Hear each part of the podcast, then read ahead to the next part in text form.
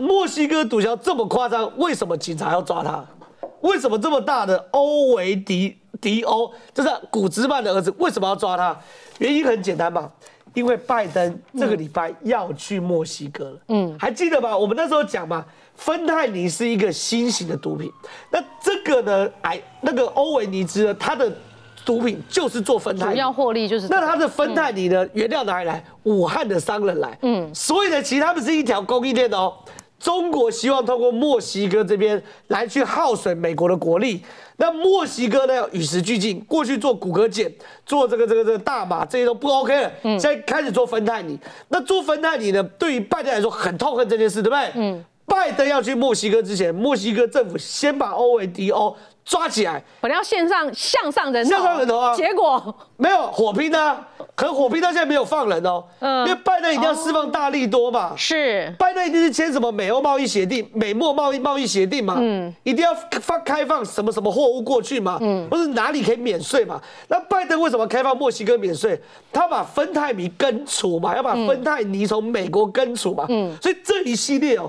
都是一个局，所以你可以看到墨西哥对待毒贩哦，他不是什么什么，因为你贩毒说我要抓你，这逻辑来讲，台湾是这样，全世界都这样，嗯，他不是，他是你贩毒那就贩毒，嗯，好，那我抓你我会被杀，对呀，我一般也不抓你，嗯，但是牵扯到国家利益的时候，是，我就抓你，嗯，猪养肥就要杀，所以整个墨西哥的毒贩还有。政府的态度那是很奇怪的，是政府会把毒贩养肥，养肥侵蚀到美国到一个程度的时候，拿毒贩的头去跟美国谈判，换美墨地区的双边贸易协定，让两边可以降税，或者说让更多墨西哥人可以去美国。你可以看到，可是听起来赢家还不是也不是人民哎，也不是墨西哥人民不是啊，不是啊，他你好像这样台南对人民有利益了嘛？有什么免税了嘛？什么可以更多的自由流动了嘛？可是免税另外一边对于墨西哥官员来说，我就跟企业要钱。对啊，所以其实这是个很畸形的一种双边关系啊。笑容满面，开心下船，因为小三通等了近三年，终于重新启动。大批旅客带着大包小包行李抵达码头。小三通的春节交通专案从一月七号开始到二月六号，让金马地区民众以及中国籍配偶能返乡探亲，总算能回家探望亲朋好友吃美食。而首航日从厦门回金门的旅客有六十二人，以金门籍民众占多数。但是中国疫情严峻，更要全面戒备。收记，好，谢谢。旅客按照编号领取唾液筛检的盒子进行裁剪，再经过筛检站确认有无发烧，通过层层关卡入境后，也要零加七自主健康管理。马来西亚街头张灯结彩，工人赶工重新上漆，将街头布置的美轮美奂，就是为了迎接中国游客的到来。东南亚各国商人摊贩同样期待，却又怕受伤害。八号起，中国取消入境防疫限制，有望带动出境旅游潮。相较于东北亚以及欧美纷纷祭出入境裁剪规定，东南亚几乎没有限制，等于张开双手欢迎陆客，有望刺激当地观光旅游。但当地人还是忧心忡忡，有人等出国摩拳擦掌，又有更多人等着回乡过年。二十亿人口大移动，就连官方都承认是近年来最具挑战的一次春运。纽约时报分析，中国农村拉警报，老年人死亡率恐怕激增。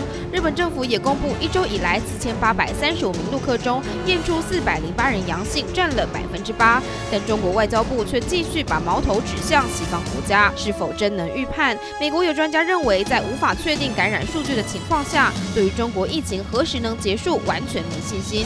随着入境解封，春运将至，就怕人潮带来前潮，也带来新一波病毒海啸。好，朋友，欢迎接段新教的来宾，有人教是财经专家谢晨燕。慧敏好，大家好。台上袁宗南。慧明好，大家好。好，我们来看一下哈，这个台湾普发现金六千块哈，在野党还在骂说动作那么慢，到底要什么时候？不过呢，这个消息传出，中国网友几乎是炸翻天，说哇，台这个中不要讲六千了，在。中国要发现金，恐怕连六百都没有。对，没错。那民进党政府啊，他发这个共享经济红利的六千块，很金的丢了哦。那在野党有的人嫌不够，有人喊一万六，有人喊两万，还有人最离谱的喊到十万就对了哦。十万怎么可能？说低收入户十万呢？说给低收入十万，这时候，所以说我别话很久，反正不用当家，随便你喊呐，对吧？哈。啊但问题就在这个地方，打开的话送哎哈，打开的话心生意的丢了啊。可是呢，有人嫌不够，结果呢，中国的小粉红说，哇，台湾都花到六千呐，那我们比我们免费做核酸一百次还好啊，当然是一种哈这个反讽就对了哦，说他们只是要做核酸了，因为做核酸几百万贵啊，千块，我做几百百我的碳寡嘴，用这种方式来反讽啦，说他们连六百啊，中国连六百都发不出来了哦，那意思就其实还是挺羡慕的，能够有一笔钱呐，由政府发给你，那当然是很羡慕啊，尤其在过年前后就对。那么现在重点来了，那么。一月八号是全世界的灾难日，为什么？中国之前呢，而且，社会性清零啊，封城封的太离谱，那么被怕亏的时候又也太离谱，都没有配套，然后专把人绑住去就算了，突然间宣布一月八号全世界观光客、中共观光客都可以到全世界去。那么韩国就好了，韩国呢有个中国男子啊，入境了这个是韩国的首尔啊，那么一落地了以后，你要经过衰检嘛。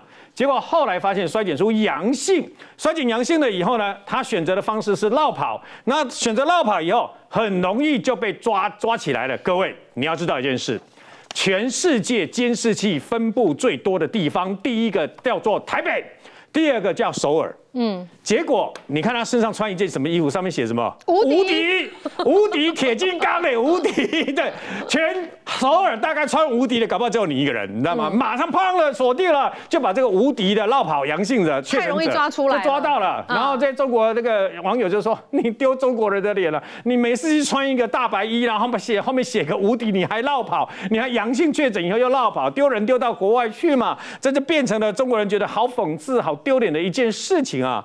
但是各位要小心一件事，为什么呢？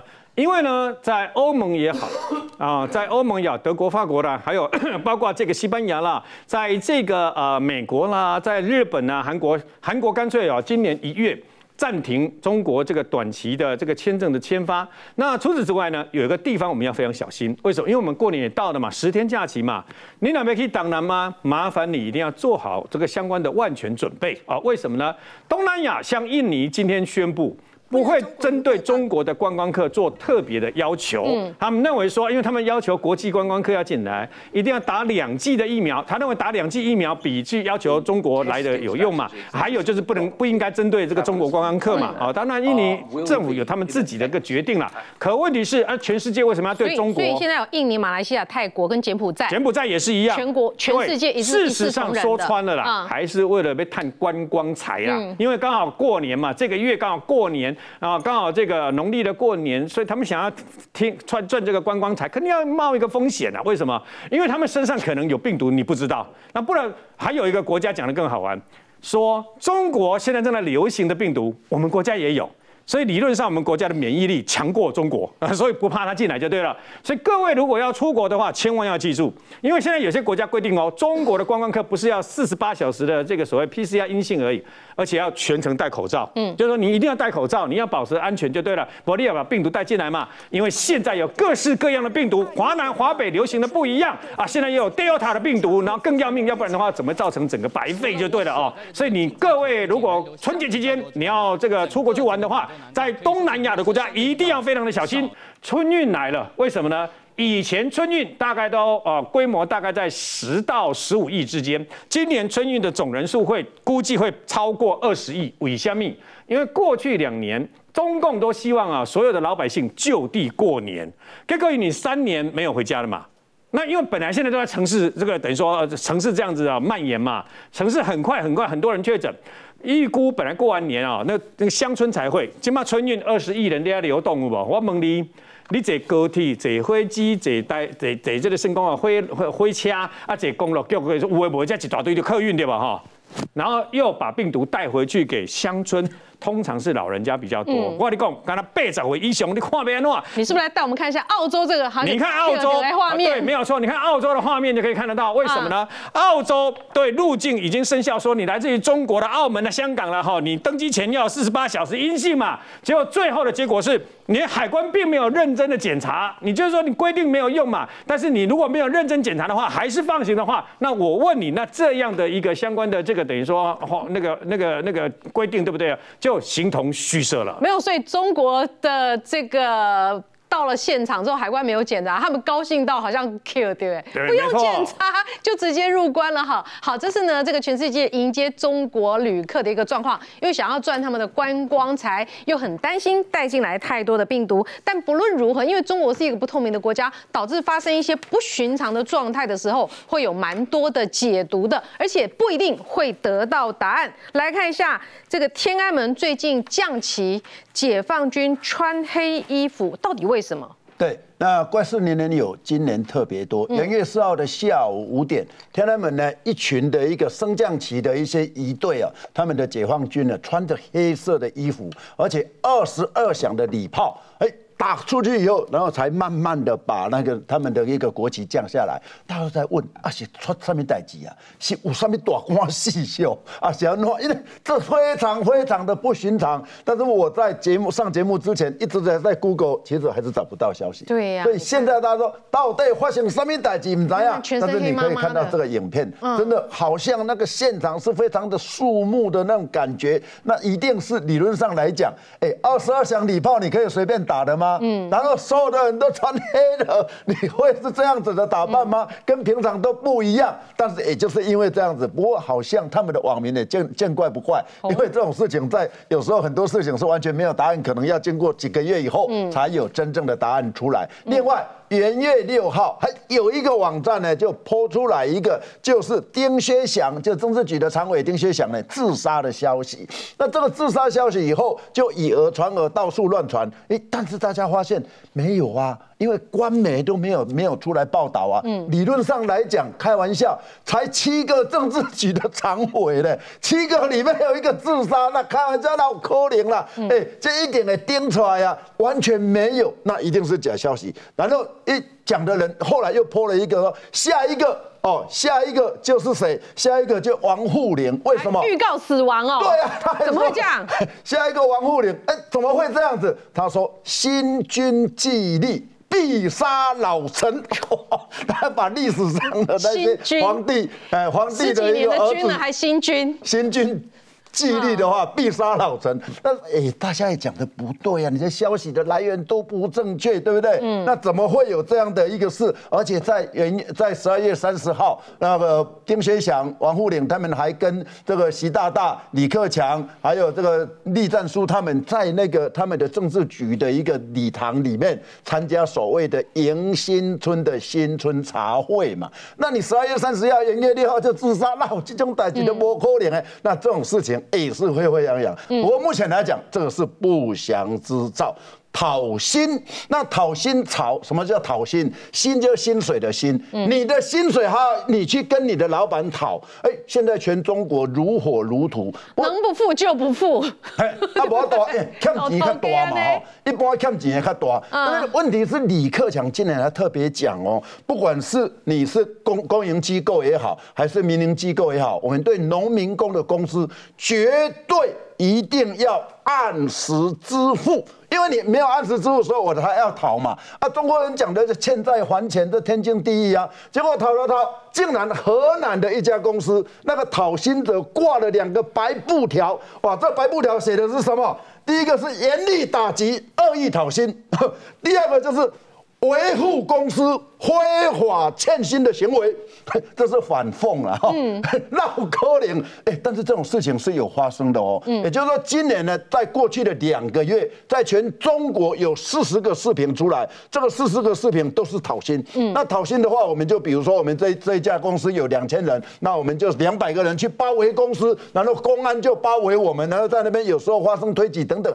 这种视频有四十个。那有时候公安到后来，地方他就跟那些企业就结合啊，哎，你这是恶意讨薪，啊，到底是欠你偌济啦，欠一点仔钱尔，你就安尼偷改行的，行为恶劣。啊。这个还两个被欠钱的行为恶劣。但你行为恶劣，因为你恶意讨薪嘛，嗯。人家别人为什么没有来讨薪只有你来讨。啊？所以这个时候就会产生一些摩擦。嗯。那最主要的就是真的没钱。因为在二零二二年呢，整个中国的赤字哦，到十一月的时候已经到差不多八兆人民币。那听说整年起来应该会超过十兆，因为过去整个完全清零嘛，啊，来对弄的内耗啊，啊，这个时候呢，很多台商他就想到一个方法，啊，你既然要让六亿人确诊，八亿人确诊，那我工厂有三百个员工，好，你们十二月如果确诊的人，我花一千块人民币奖金，嗯，赶快确诊，能阳尽快阳，哎，赶快阳，阳过以后，那大家就没事了，哈，你一千块，元月的话花五百，嗯。二月不花了，不花了，你太太晚阳了。你赶快去哈，赶快去感染以后，然后过了农历年以后，大家都阳过了，大家都阳康了，那这个时候呢，哎，那。应该不会不会再复阳嘛嗯，那希望这样子，然后整个工厂、整个企业、整个公司、整个经济能够赶快上轨道。好，这就是中国式的效率，能不能在过完年之后恢复经济的活力？其实大家都在看了，不然讨薪潮表示什么？讨给经经营的状况很差嘛？接下来会不会企业倒闭潮开始呢？再来看一下白纸革命，现在看起来是书是画下一个句点了，但没有想到跨年之后出现了烟花革命。哎，对中。国真的完蛋了，因为他们未来革命应该会越来越多。什么叫越来越多？先给大家看这个画面。中国状况是这样：中国它是不可以放烟火的，它不可以放烟火状况之下呢。可是你看哦，他们在今年过年的时候，发现非常多地方。包含了北京啊、大连啊、包含河南啊、南京等等哦，江苏你看都有大批的年轻人，你看拿着爆竹烟花开始去放这个烟花，而且他们放烟花不是偷偷摸摸的，你看是大庭广众的，是这种车子有没有？当然很危险，我不鼓励。嗯，可你看他们是真的就开着豪车啊，B N W 啊、宾士啊、宝马，甚至也有一般普通车长，你看。天窗打开就开始去放烟火，那这个放烟火呢？其实他们不是故意要闹事哦，他们是要向威权去做抗议。嗯，简单来讲，你可以不准我放烟火，可你不可以什么都不准我做，网络不准我，没有言论自由，不给批评政治，烟火不让我放。所以说，你看这些人哦，是真的用他们的年轻的方式来表达他们不管。你看吹唢呐，嗯，那除了吹唢呐之外，你看这警察来这边。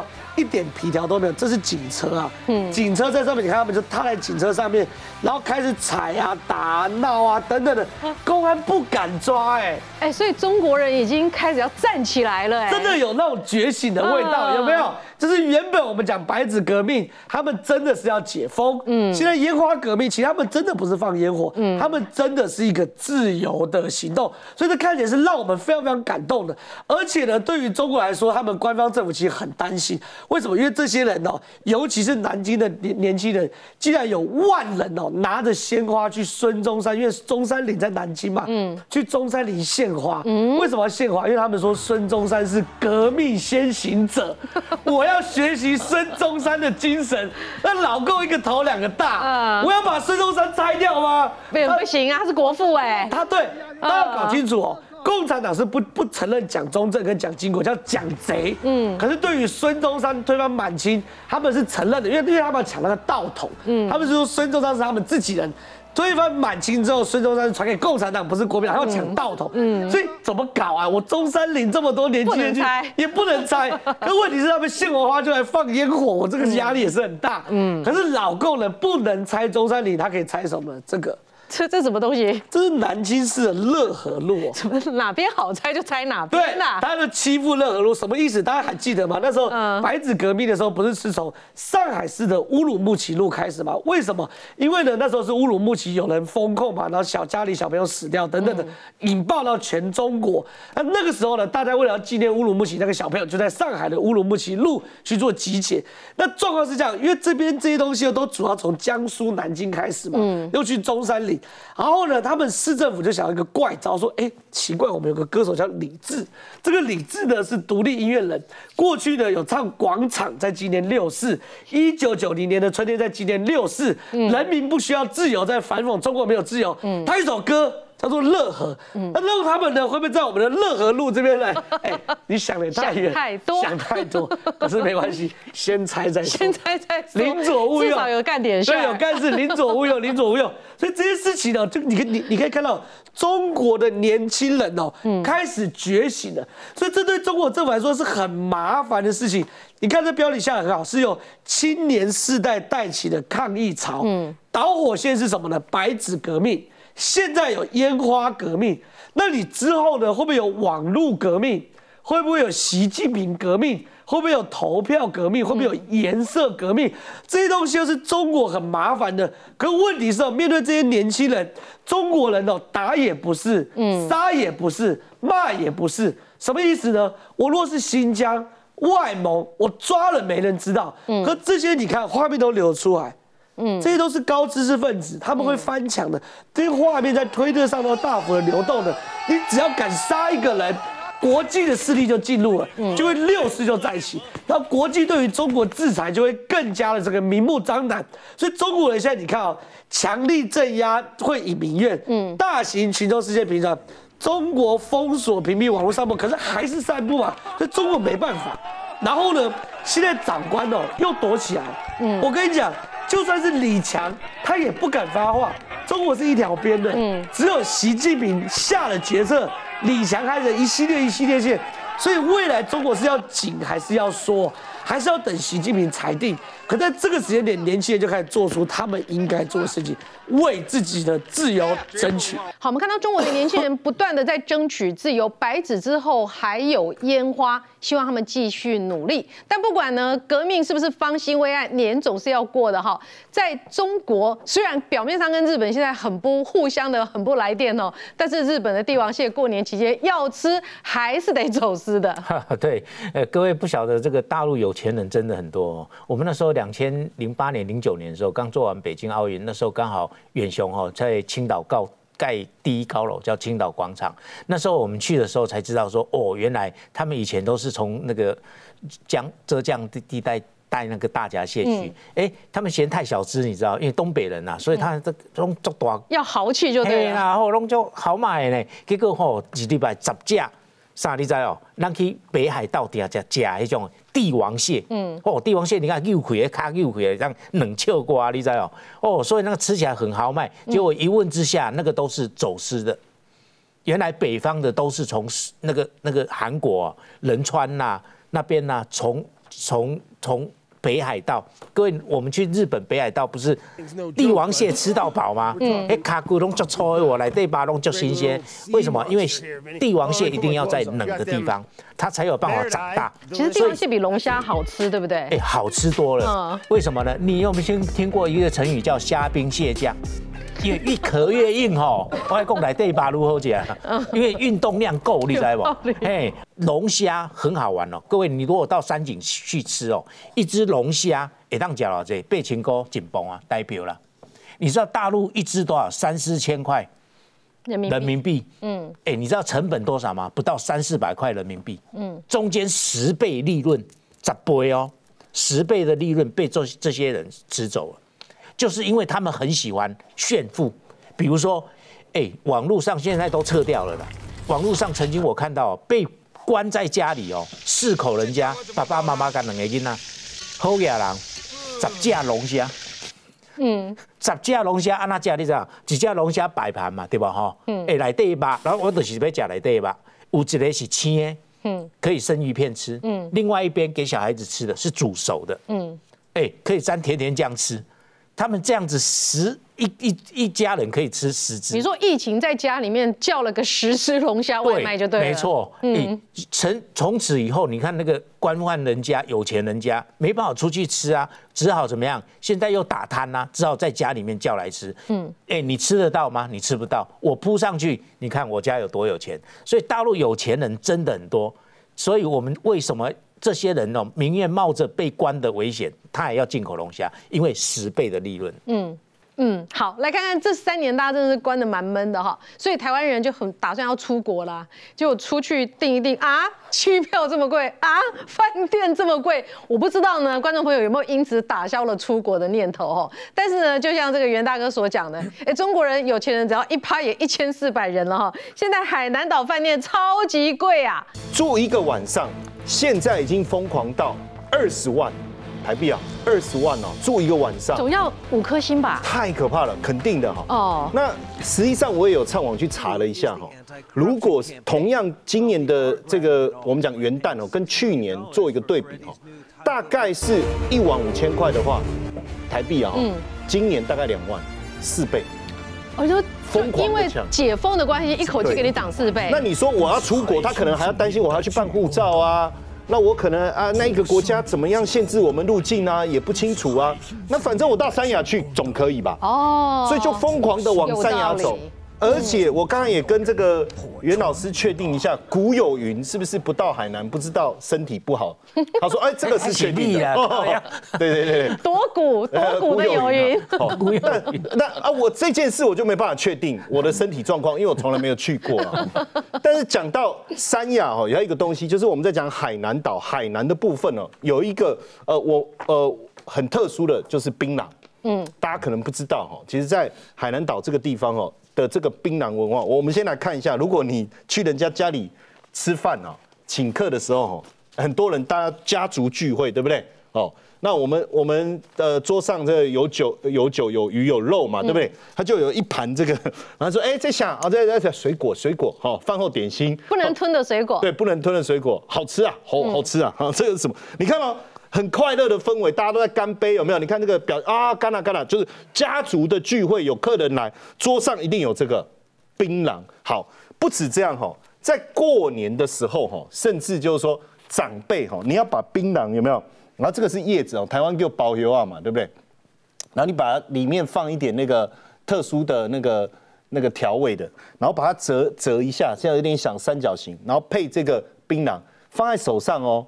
要很恭敬哦，嗯，给长辈这样子啊，他会很开心呐，嗯，因为这是一种很吉利、很吉祥嘛，哦，就是这个真的古有云呐，真的古有云，古代来的啦，这个是真的古有云哦，这这真的古有云。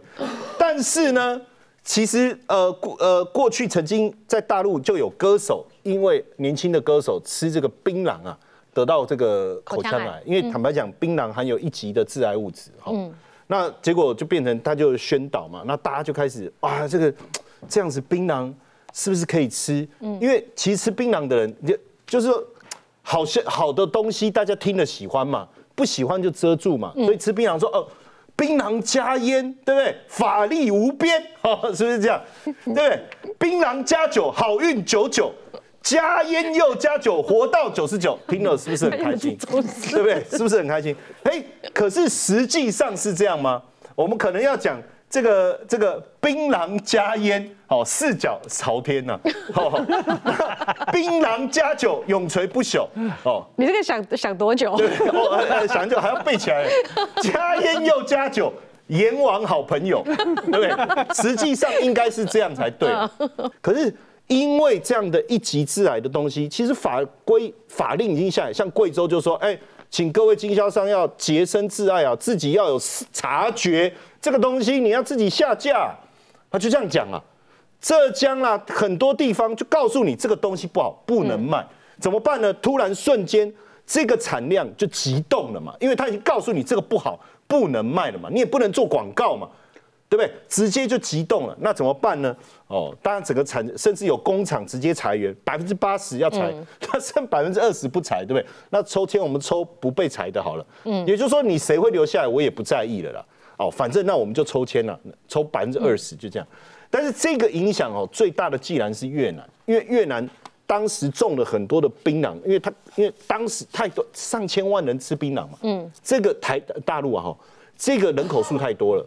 供应不够，包括我刚才讲湖南也有哦，湖南是两颗槟榔，然后像元宝一样哦，过年客人来要放两颗，嗯啊，你不要觉得说是不敬，哎，这个是元宝，它是元宝哎，元宝哦，那你当然就要，对不对？嗯，然后你就开始讲哦，槟榔加烟，好，法力无边，他 Q 八是四脚朝天，对不对？哦，是就是说这个文化当然带动了过去槟榔在越南一公斤六万。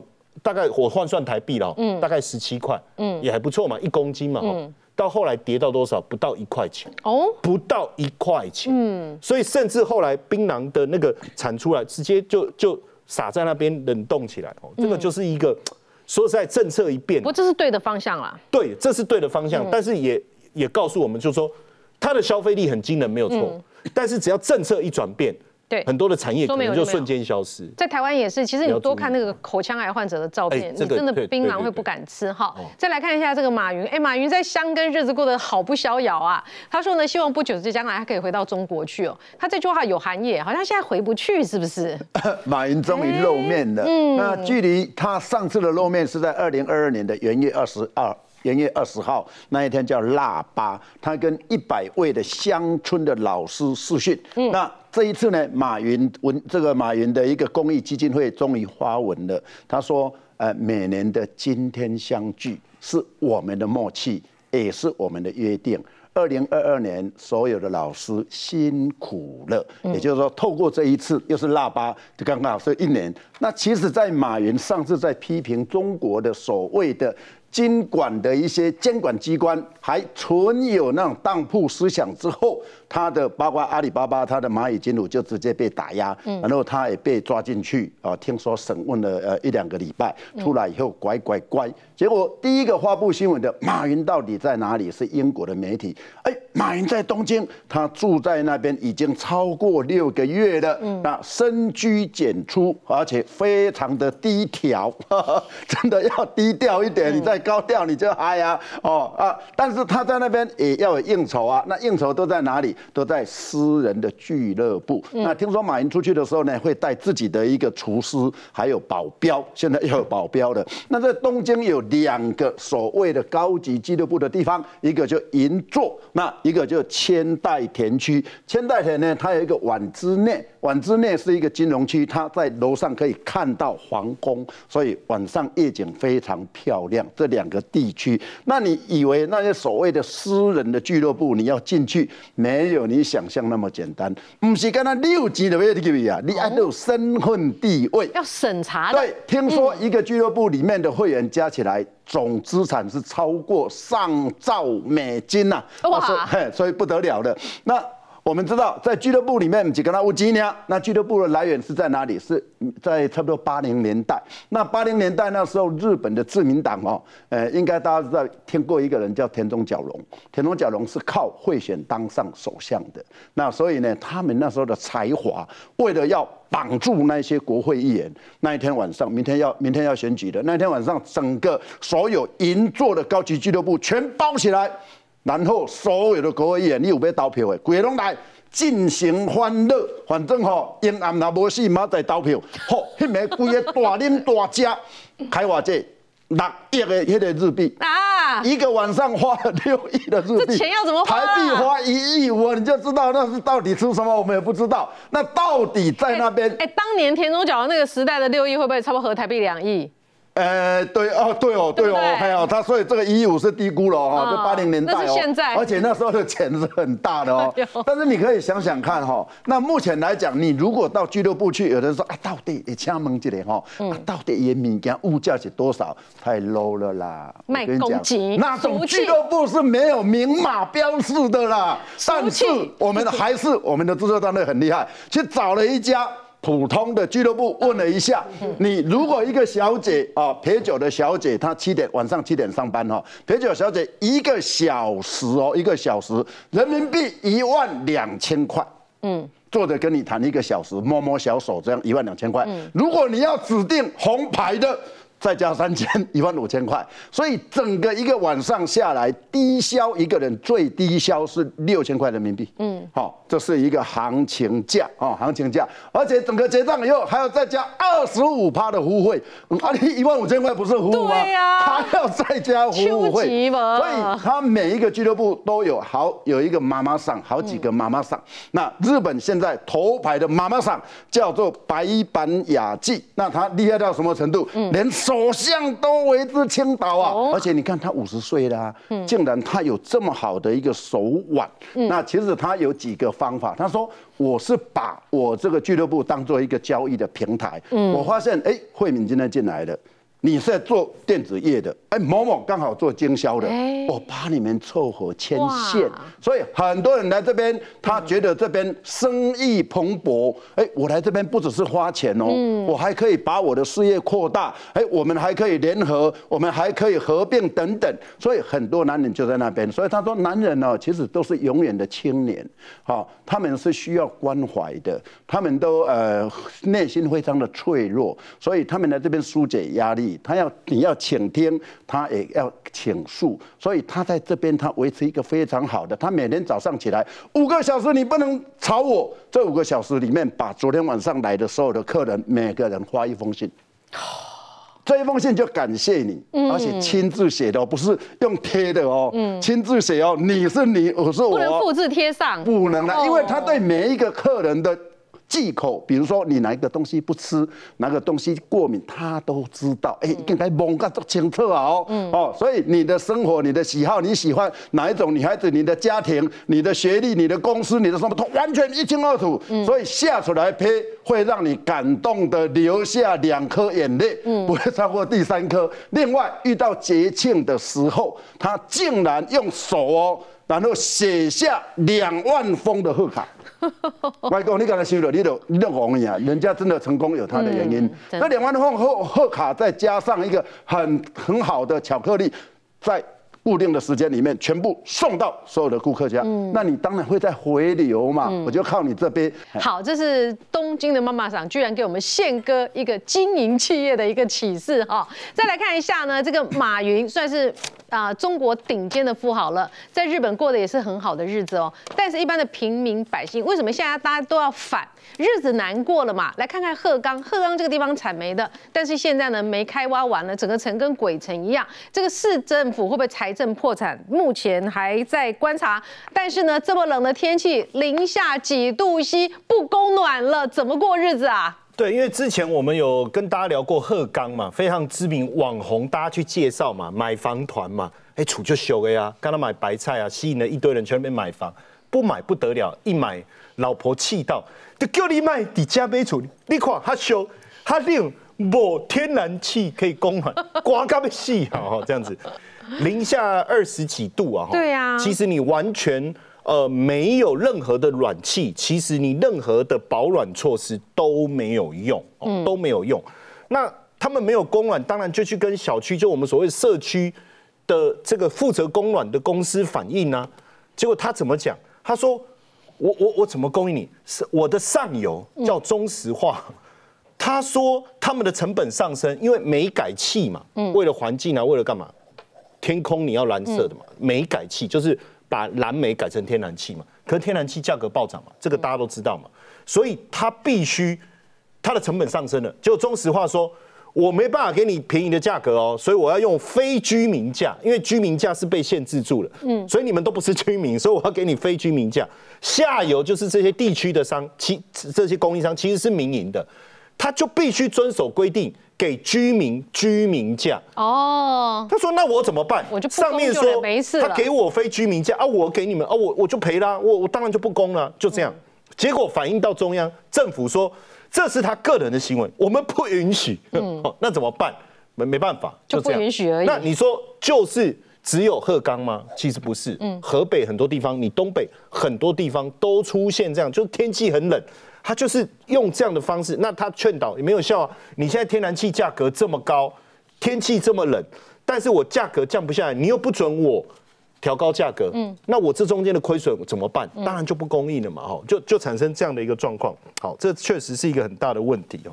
那当然大家就很很很很这个生气嘛，哦。可是这个就是我们在讲鹤岗这种，这个是公司直接不提供的，哈，不提供。像像我朋友的孩子去荷兰念书，他说他现在每天冷到都没有办法做任何事。我说他不是有供暖吗？他说对，自由国家里面是供暖，对对。但是它自由国家就会自由反映电价，对，所以这个暖气一开非常贵。今年欧洲电价非常贵啊，没错没错。所以同宿舍是不是三个人？对，只要一个人不开不行，只要一个人不开就不能开哦，就大家冷成一团。那所以俄乌战争真的要快点停啊，一定要赶快停。其实我们在讲鹤钢这件事情，就就让我想到最近开始大家在讲一个，就是我们讲资鹤钢是因为资源枯竭嘛。整个中国有六十九座资源库节，什么意思？鹤岗以前是产煤的嘛，它哇吸引了很多人到这个地方嘛，整个发展非常的蓬勃嘛，哦，那可是突然，然后也盖了很多房子嘛，矿没了，人走了，人走茶凉，整个城市就突然之间就荒芜的感觉。哎，现在既然有一一个城市云云南的个旧，嗯，哦，这个个旧同样也是资源枯竭的城市。在二零零八年一样被讲啊资源枯竭了，可是，在二零零八年以前是怎么样？好多煤矿产锡啊，锡都啊，产锡啊，那这个产这么多的矿啊，所以吸引了非常多人的进驻啊，哇，那当时非常的热闹啊。可是突然二零零八年，突然之间被宣布资源矿结的城市，也就是说它矿都挖光了，就没了嘛。嗯，那没了之后，就突然产生人就突然之间就就走掉了嘛。那留在那里就是很多过去工人的后代啊，或者什么，他也没办法，就继续在那边生活，就产生几个怪现象。第一个，还有的矿可能不是他们的，想办法去偷盗，去偷啊，甚至有的人觉得说，哎，还要去那边偷挖，太笨了吧？直接武器拿着，炸药背着就冲进去就抢了，你不给我，大家一起死。好，那嗯哦，那那给你，对不对？甚至很多的过去最最热闹的这些火车站，既然变什么红灯区，因为你整个货这个这个没落嘛，嗯，那就变成法外之地。哎，那怎么办呢？可是你知道各旧啊，其实啊，我查了一下哦，一年四季如春，温度最低二十度，最高三十度，哎，夏天不热，冬天不冷，嗯，就不用没有供暖的问题，对不对？云南真是好地方啊。那我就在想。可不可以搬去那边住？为什么？因为当时非常的发达，所以它的基础建设是好的，真的是好的。嗯，而且现在还有沃尔玛，好有医院、有学校、有超市，火车站也可以到。嗯，要到这个昆明，哎，两百多公里。嗯，哎，我看了一下，其实是不错的。然后。结果可能跟我这样的想法也蛮多的啊，嗯，就很多小伙子就开始查，他就决定把他鹤岗的房子卖掉，他要移民移到哪里去？各就，因为房价差不多，嗯，哎，真的就是一间两室一厅的，不用担心不供暖的问题，哎，而且重点。不用担心不供暖，而且卖掉过来是可以的，嗯，因为那边十万块嘛，嗯，卖掉这加码咋办嘛，嗯，就我我讲是，而且那个十万是在很偏僻还不供暖，对不对？这个十万是在湖边呢，我讲人民币哦，在湖边呢，有超市有医院呢。再来看中国的，哎，你要过去那边要小心。现在目前中美在这个对峙之中，中国到底走向何方？现在光是晶片被制裁到这样，连戴尔都不跟中国买啦。我其实。大家很好奇，到底中国人或是台湾的统派到底怎么看中国晶片封锁？封锁，我有很认真跟一个统派讨论过这件事情。他是说，他相信以中国人的聪明跟中国人的勤奋，是一定可以突破晶片封锁的。毕竟就是科技的事情。我听完他讲这句话，他统派蛮有名的。我说你是土包子、乡巴佬，真的是土包子、乡巴佬想法。嗯，这是以前大炼钢刚刚的想法，就是。人有多大胆，地有多大产嘛，就是没有人办不到事情嘛。反正我们就硬干，总可以把它弄出来。这是以前中国的想法。嗯，可问题是我讲过很多次啊，台积电的供应商有七百间，其中一间叫爱斯摩尔，爱斯摩尔供应商有五千间。换句话说，这些供应商只要有一间没搞定，你就做不出晶片。就就就很合理吧？台积电会需要这七百家供应商，表示每一家都是不可或缺的嘛。那这七百家供应商下面还有自己的供应商，以爱斯摩来说，它又有五千家供应商。那爱斯摩会需要这五千家供供应商。表示这五千也是一家都不可以少吧。嗯，好，我打个折好了，至少三千家吧。你中国只要少做一间，你根本就做不出来嘛。所以现在整个中国晶片还是说我要补助，我要补助，我要补助，对不对？现在产是产什么？连补助都喊卡。上个月才讲说一兆人民币去充晶片，对不对？嗯。彭博社新独家，中国官员讨论完后，摩吉，摩吉，摩吉喊卡。嗯。那请问你这中国晶片怎么怎么办？我真的想不出有任何方式可以突破晶片的封锁，而且我自己念的就是电机系，我念的就是晶片，我懂晶片怎么做，我都想都想不到怎么封锁。就中国了不起出怪招，嗯，他去 WTO 告美国，嗯，然后传台湾当证人，嗯，这不是怪招吗？第一个，美国会理 WTO 吗？第二个，台湾会帮中国讲好话吗？第三件事情，你中国自己都不甩 WTO 了。动不动就进我们的石斑，进我们的凤梨，然后你现在自己被人家霸凌，去告 WTO，要不然他坐下来打勾勾啊，WTO 说了算，我们台湾先告你再说。所以中国现在怪招就是去 WTO 去去这个这个告告美国，所以大家评估你没有救，你告就让 WTO 判下来，美国也不理他嘛。嗯，所以中国晶片现在看起来真的是死局。那这个晶片呢，如果变死局，会变到什么程度？很简单嘛，在经济跟军事上。都会落后一个时代、两个时代、三个时代，慢慢落后嘛，等于是美国在帮中国放血嘛。华为现在说晶片用完了，对不对？晶片用完了，不做晶片了嘛，对不对？不做手机了，不做高阶手机，做低阶手机，那华为就失去竞争力啦。华为失去竞争力的话，中国的税收就变少，这经济的放血，军事也是啊。所以现在整个中国，我坦白讲了，我认为我们台湾在等的什么是时间，时间拉越长。中国跟世界的经济跟科技的距离拉越多，嗯，拉越多的时候，对于台湾来说，我们就越占优势。那这个战争我们就有机会打赢，或者中国就有可能扭转他们的政策。所以现在大家真的是很需要时间，看什么时候可以这个拉出这个差距。那另外补充一件事情，中国现在内部经商环境也很糟糕了。之前红海不是发生郑州厂的事件吗？郑州厂事件就是来自于中国风控跟政策不稳定嘛。现在苹果说好把郑州厂的产能移给立讯来做，因为呢他要去做 balance 嘛。可问题是，你怎么知道立讯不会发生其他怪事情？立讯也有可能发生其他怪事情。所以现在所有外资对于中国的投资，我听过一个外资的高阶经理人讲，他们说现在投资中国一块钱。一般来说，我都会思考是，我投资一块钱可以赚几块钱，对不对？嗯。现在所有外商哦，投资中国一块钱，他要先想，我能够承受这一块钱不见的风险吗？嗯，这是大前提哦。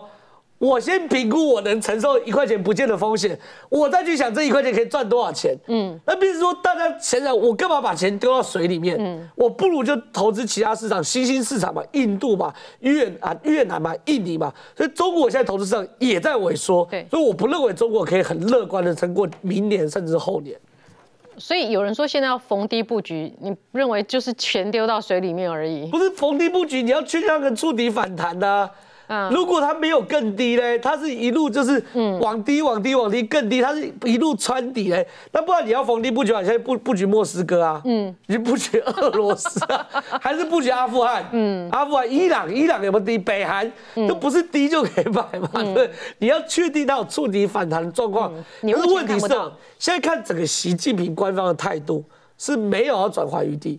可如果他要转化的话，我觉得可以逢低布局。嗯，呃，习近平现在重点是这样，针对这个大解封，他就讲了一句话：大家要推动这个国家卫生运动，哈，爱国运动又正式展开了。但是呢，拼经济拼得出名堂吗？我们来看，有一间公司金价是鬼也跨破哈，打算一路休假休到什么时候？后年龙年才要开张。哦，对，这个是我看这个表哦，其实是从我们的微信里面去 download 下来。最狠的一个放假几天，四百五十天呢？嗯，哎，看你看这个公告是二零多少？二四年的春假休假的放假公告，你看最下面是几号？二零二二年的十一月二十七号公布的，啊，现在已经都十二月最后一天了。干嘛？兔年龙年一起放。啊！这个公告还很好笑哦。你看，我我慢慢念，你慢慢看哦。他说哦，我们这次春节的休假哈，时间是从二零二二年十二月一号开始放，哦，然后呢，一直到什么时候？二零二三调轨啊，嗯，并二零二四年的一月二十一号，也就是说龙年的什么？正月十二才上班，之后，隔你后一年个三个月多四百五十天。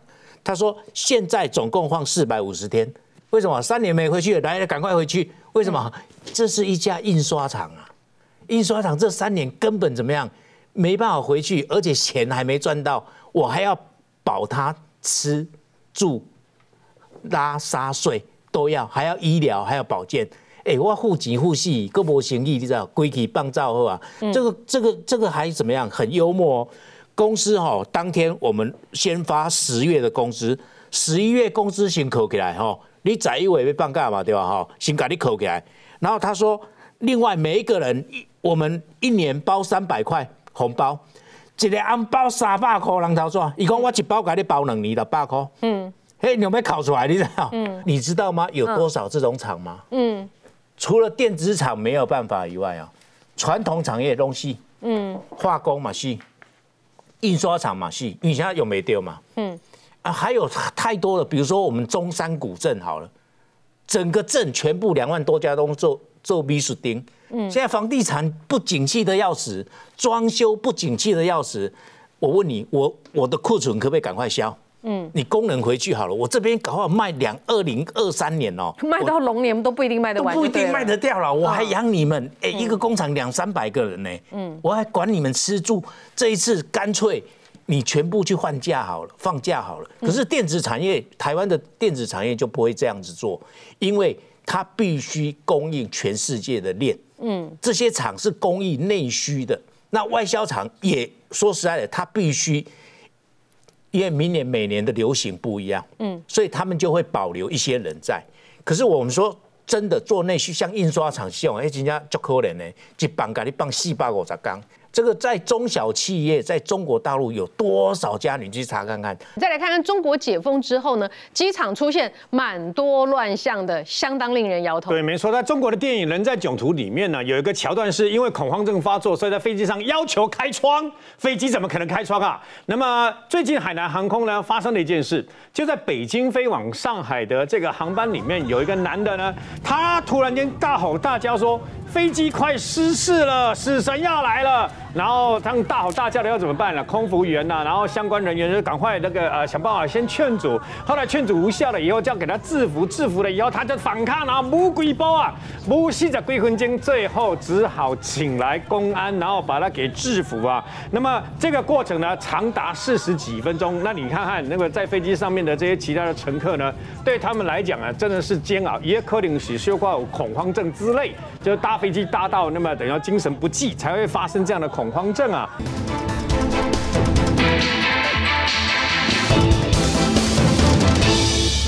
那除此之外呢？事实上，中国也有点糗爆了。为什么？他的铁杆兄弟啊，巴基斯坦最近发生了一件事，由中国制造了，号称这个世界品质第二啊。中国制造的这个巴基斯坦的最大的飞机场啊，结果呢，它的天花板一块一块的塌下来啊，为什么呢？因为呢，当天雨下太多，说是因为雨水呢，那么累积到天花板上面呢，这个天花板呢不堪负荷，所以你现在看到那个天花板就一块一块的，因为上面都是雨水，雨水有重量嘛，然后水累积到一定的重量的时候呢，不要小看那个重量，就把那个天花板一块一块弄下来了。就让这个等于说，当时承包的相关的中国的这个厂商呢，蛮糗的。那这是飞机场，那如果是豪宅怎么样？